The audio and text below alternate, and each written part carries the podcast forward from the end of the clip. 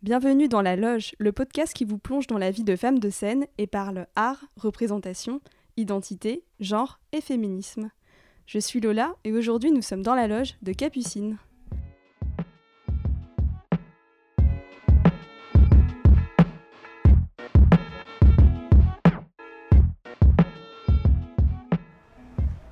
Il est 15h et je retrouve Capucine dans sa maison de Bagneux, en région parisienne.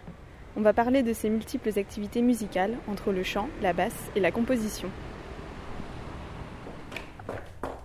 Salut Salut Lola Ça va? Ça va et toi? Oui Ouais, de la musique.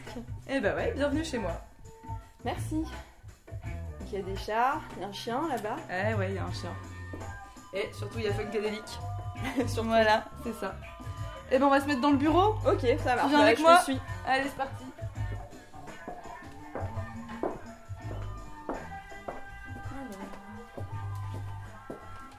t'en prie, installe-toi. Merci. Je vais aller couper la musique. Ça marche. Donc tu es bassiste, tu es chanteuse, tu es compositrice en musique actuelle, comme tu me l'as spécifié euh, Tout dans les échanges qu'on a pu avoir euh, pour préparer cet entretien. Ouais. Donc ma première question, qui est euh, très naïve certainement, c'est comment on définit les musiques actuelles?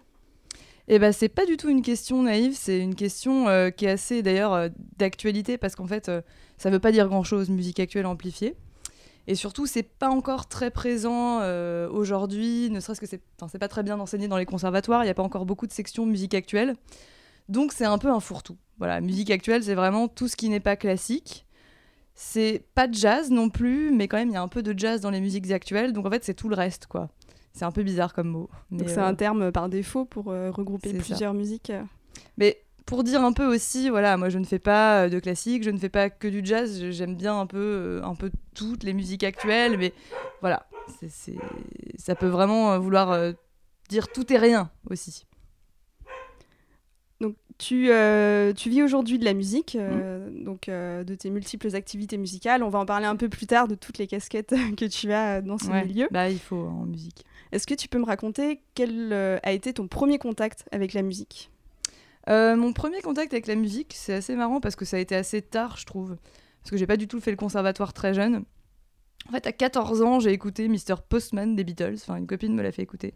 Et là, j'ai réalisé qu'en fait, la musique, c'était pas Skyrock, parce que j'écoutais Skyrock beaucoup à l'époque, et que ça pouvait être un truc euh, magnifique. Et de là, j'ai écouté tous les Beatles, euh, tous les albums, en long, en large, en travers, et je suis passée au rock psychédélique, et un peu plus tard, à tout ce qui est funk soul. Donc ça, c'est vraiment mes bases, quoi. Que je préfère.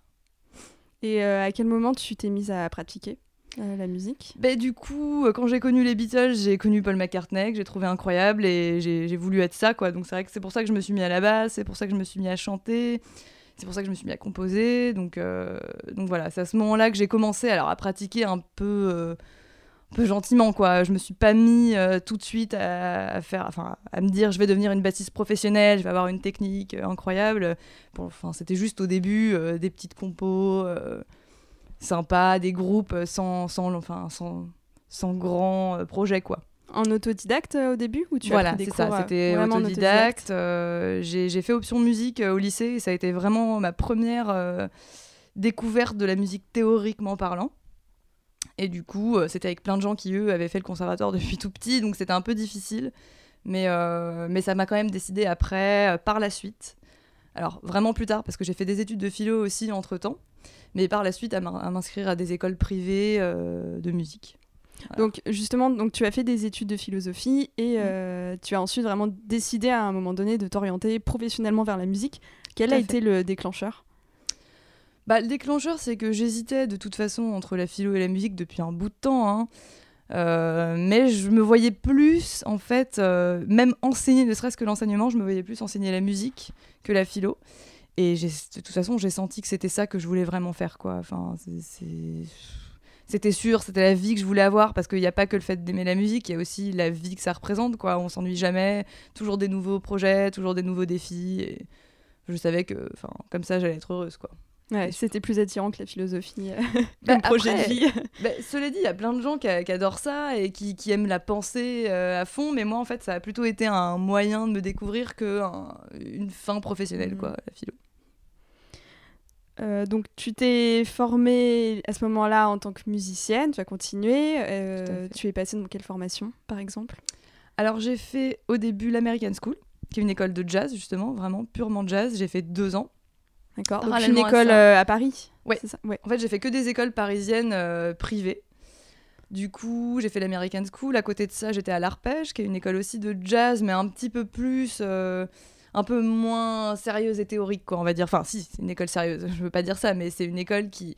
Elle propose plusieurs types de cours à la carte et en fait, euh, on peut aussi prendre des ateliers pour juste jouer tout simplement. Alors que l'American School, c'est une formation, on est obligé de passer par les cours de théorie, euh, voilà. Donc les deux étaient très complémentaires. Et c'est après que je me suis rendu compte que euh, le jazz, j'étais très contente d'en avoir fait, mais que je voulais faire une formation musique actuelle. Et c'est là où je suis rentrée à l'EDIM. Et pourquoi, euh, pourquoi du coup euh, s'orienter vers musique actuelle Bah, bah, je, me- que je me suis rendu compte quand même que le jazz, bah, il y a beaucoup de gens qui font du jazz et qu'on n'écoute pas en fait. Donc c'est un peu. Mhm.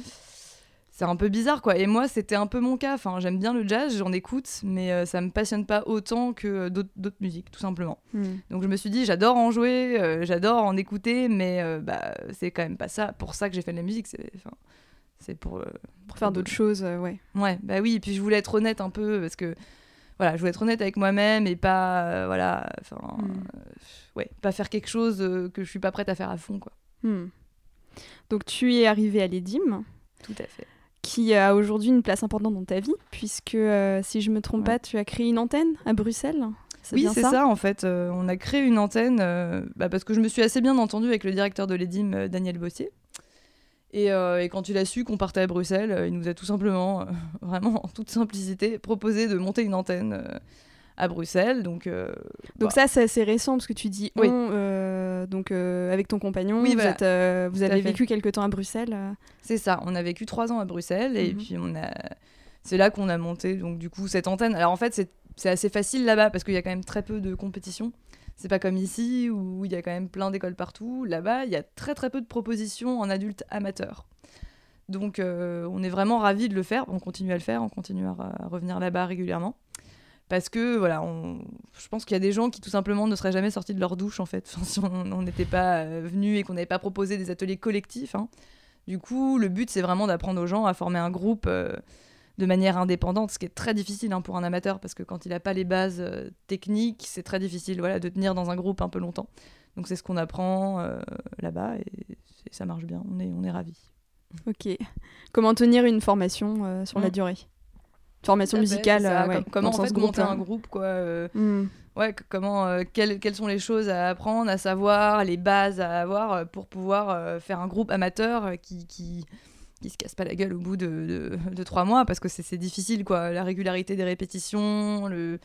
c'est c'est quand même euh, quelque chose qu'on doit, on doit avoir des bases, quoi. Et donc c'est c'est ce qu'on apprend. Des bases euh, juridiques aussi, économiques ou Non. plus organisationnelles C'est vraiment euh, organisationnel. C'est-à-dire Mhm. qu'il y a plein de groupes qui, qui d'un- d'une répète sur l'autre, vont avoir du mal à se rappeler, ne serait-ce que des changements qu'ils ont faits, de, de, de quelle est la tonalité de la chanteuse, euh, comment transposer un morceau pour une chanteuse, comment arranger un morceau euh, de manière plus simple, par exemple, parce qu'il y a des morceaux qui sont très difficiles à jouer, mais on a envie de les jouer, donc comment faire pour euh, que ça sonne quand même en simplifiant Alors l'arrangement, ouais. est-ce qu'on peut définir l'arrangement rapidement euh, pour nos auditeurs?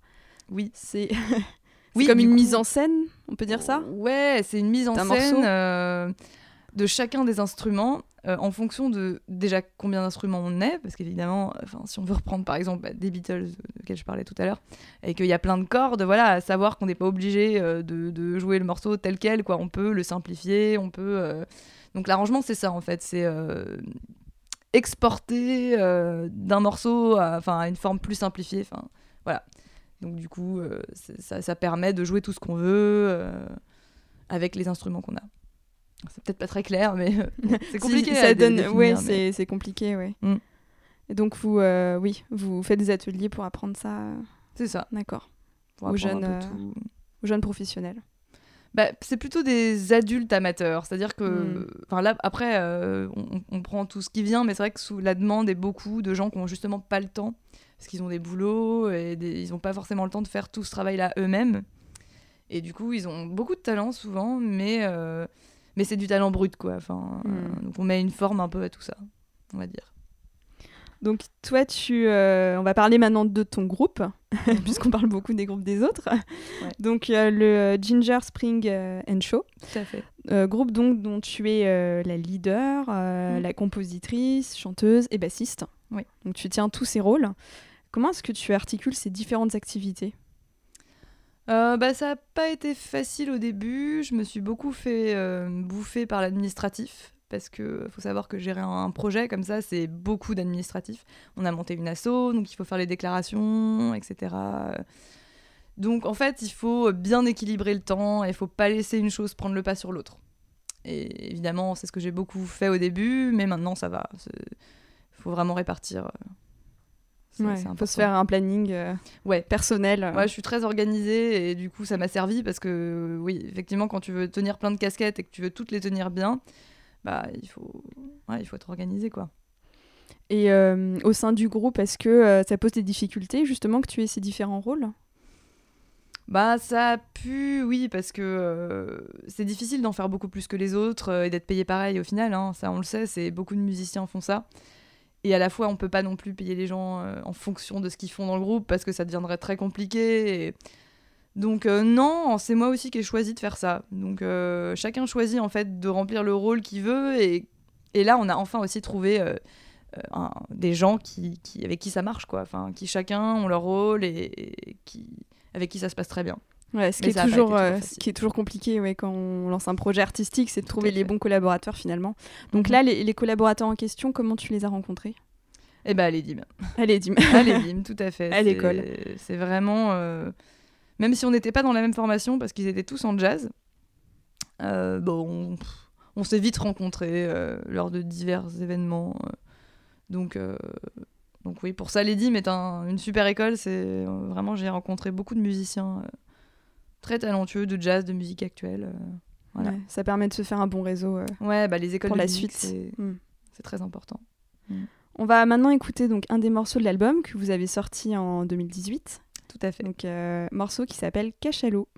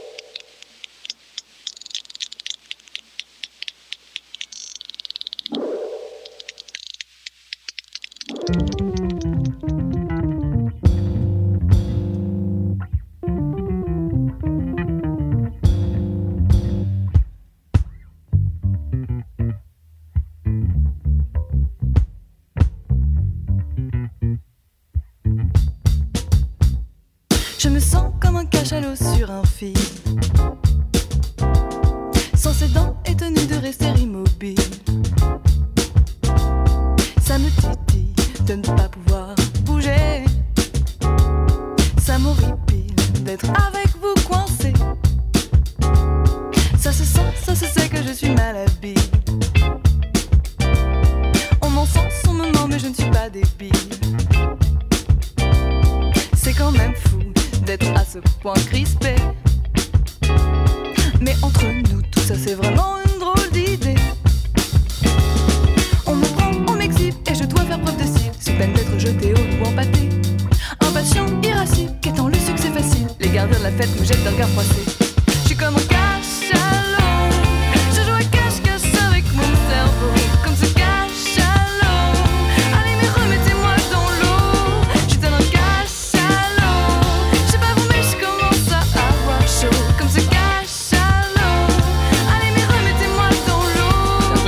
Cachalot est une société matriarcale, matrilinéaire, où les femelles ont un rôle très particulier. On me met un cachalot sur un fil. Ça le temps et de toute façon c'est inutile. Ce n'est ni beau, ni franchement instructif. Il sera mieux dans l'eau, frétiller loin des récits. Un cachalot qui dort, des cachalots qui jouent. Et pourtant je retombe dans ces pièges subtils saluant, gesticulant comme une pauvre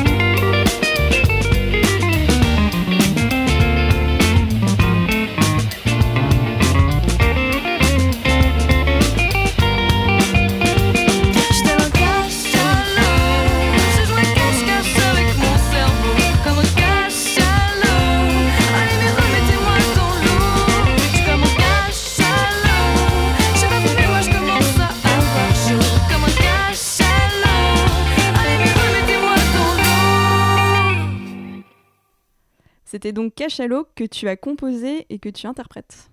Tout à fait. D'où vient cette chanson? Parce que c'est assez étonnant, euh, Cachalot. Bah, déjà, le mot euh, était. Enfin, bon, on pense à l'animal, quoi, mais. Oui, oui, bah, c'est c'est le cas, c'est le cas. Bah, en fait, alors Cachalot, ce qui est intéressant, c'est que c'est le premier morceau que j'ai composé en français. Donc euh, moi, comme je fais plutôt de la musique funk, pop, jazz, c'est quand même pas une musique qui est très facile à écrire en français.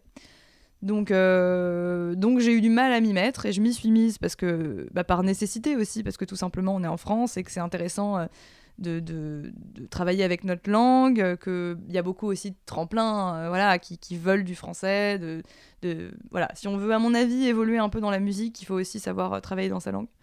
Donc voilà, et du coup j'ai joué sur l'humour parce que pour moi c'est une bonne façon d'écrire en français.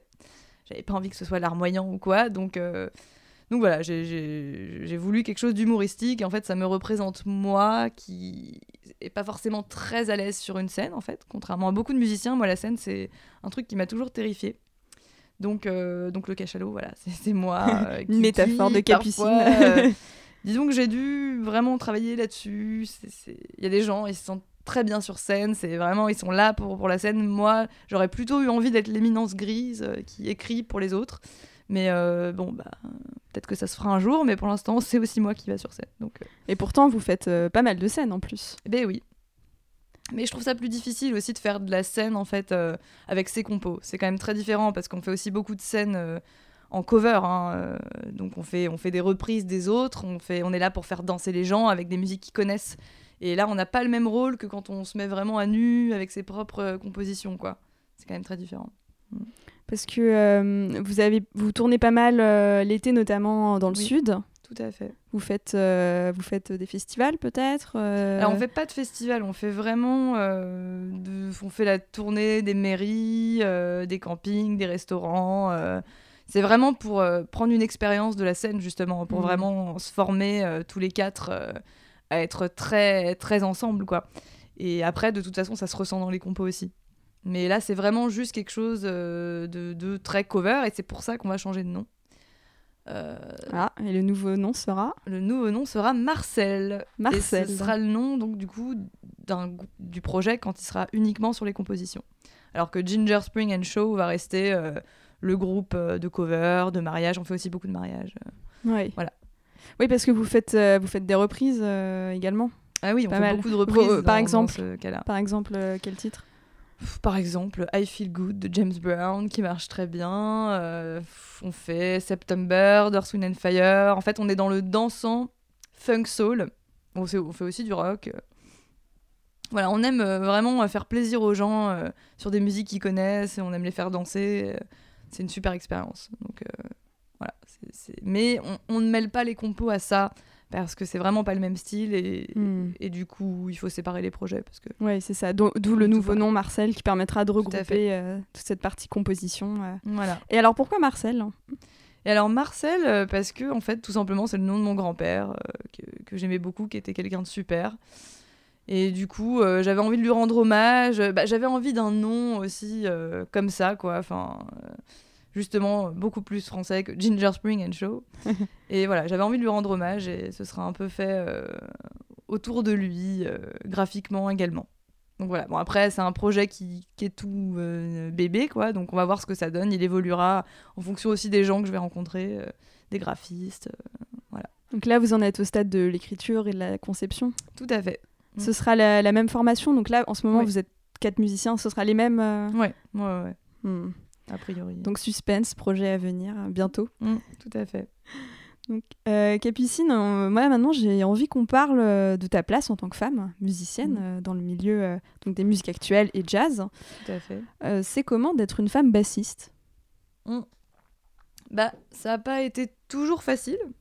Alors, il y a le premier côté qui paraît très bien, c'est-à-dire on est une femme bassiste, donc on a une originalité. C'est comme si on arrivait avec quelque chose euh, bah, qui nous différencie des autres, parce que c'est vrai que c'est rare, hein, les femmes bassistes, on va pas se mentir, surtout en France. Aux États-Unis, ça l'est moins. Et du coup, alors au début, je trouvais ça super.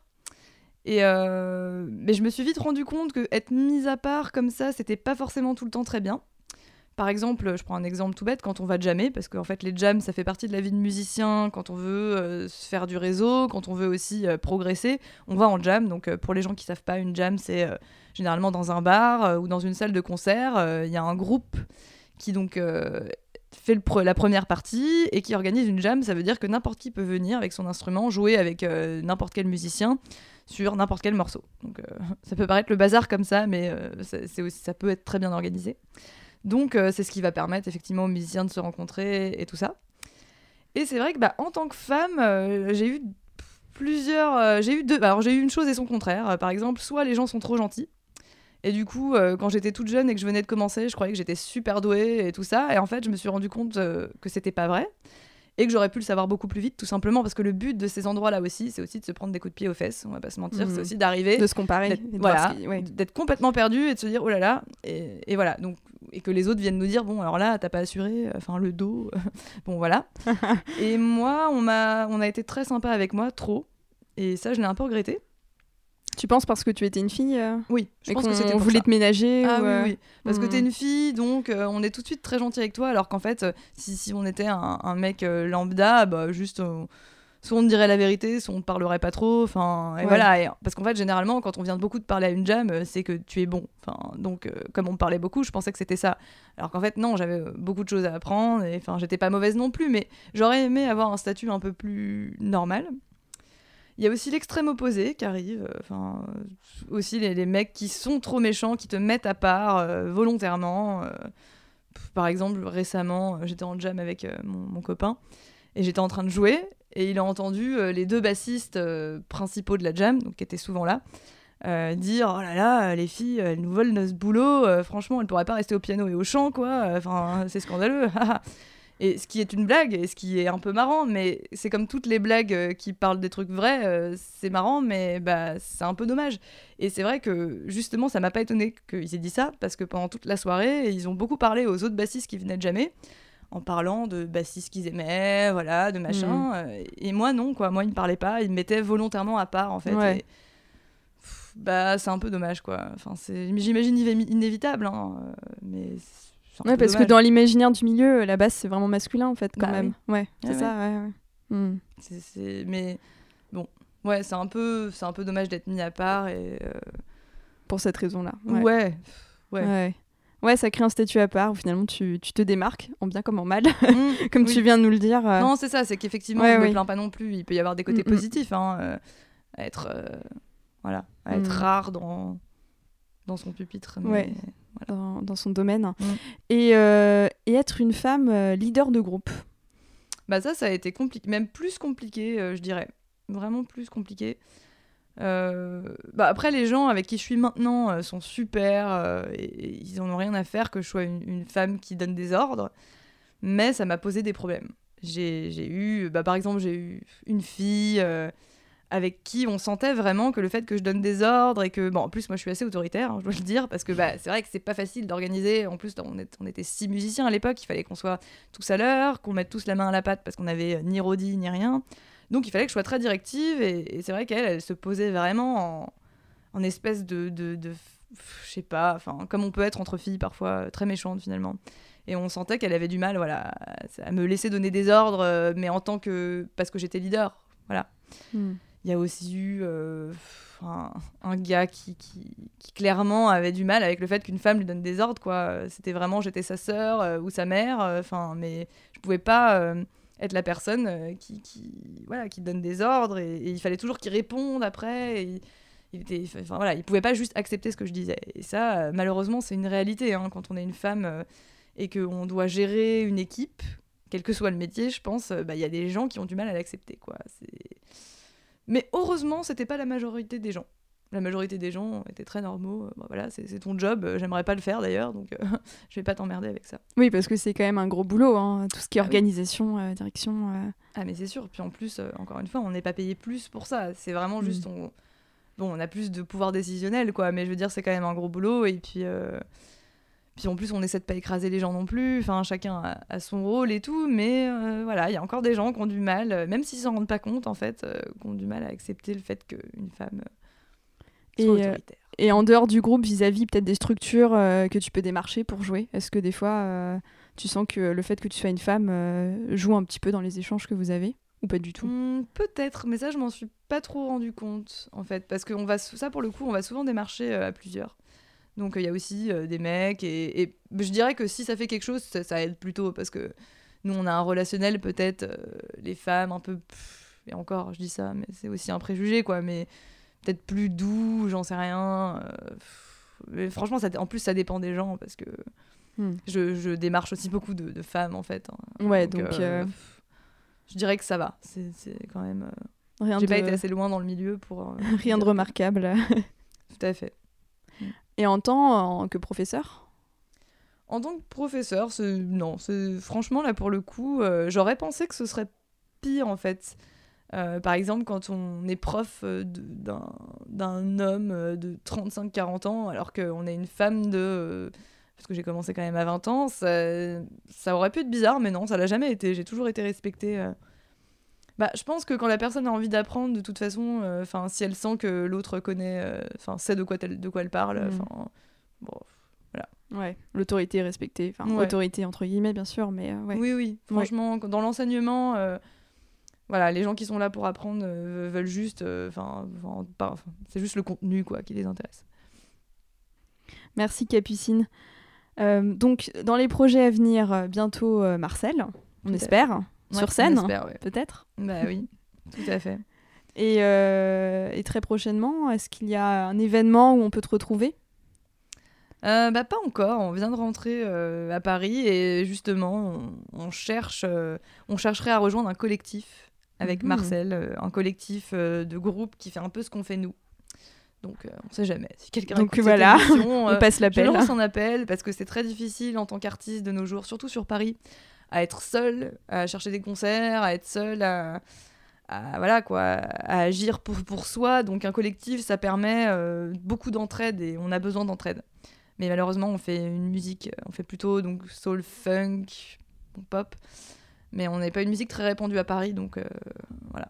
Je lance un appel. L'appel est lancé. Merci Capucine. Eh ben merci à toi Lola. Merci de nous avoir écoutés. Vous êtes sur la radio du 9 et on vous dit à très vite dans la loge. Au revoir. Et au revoir.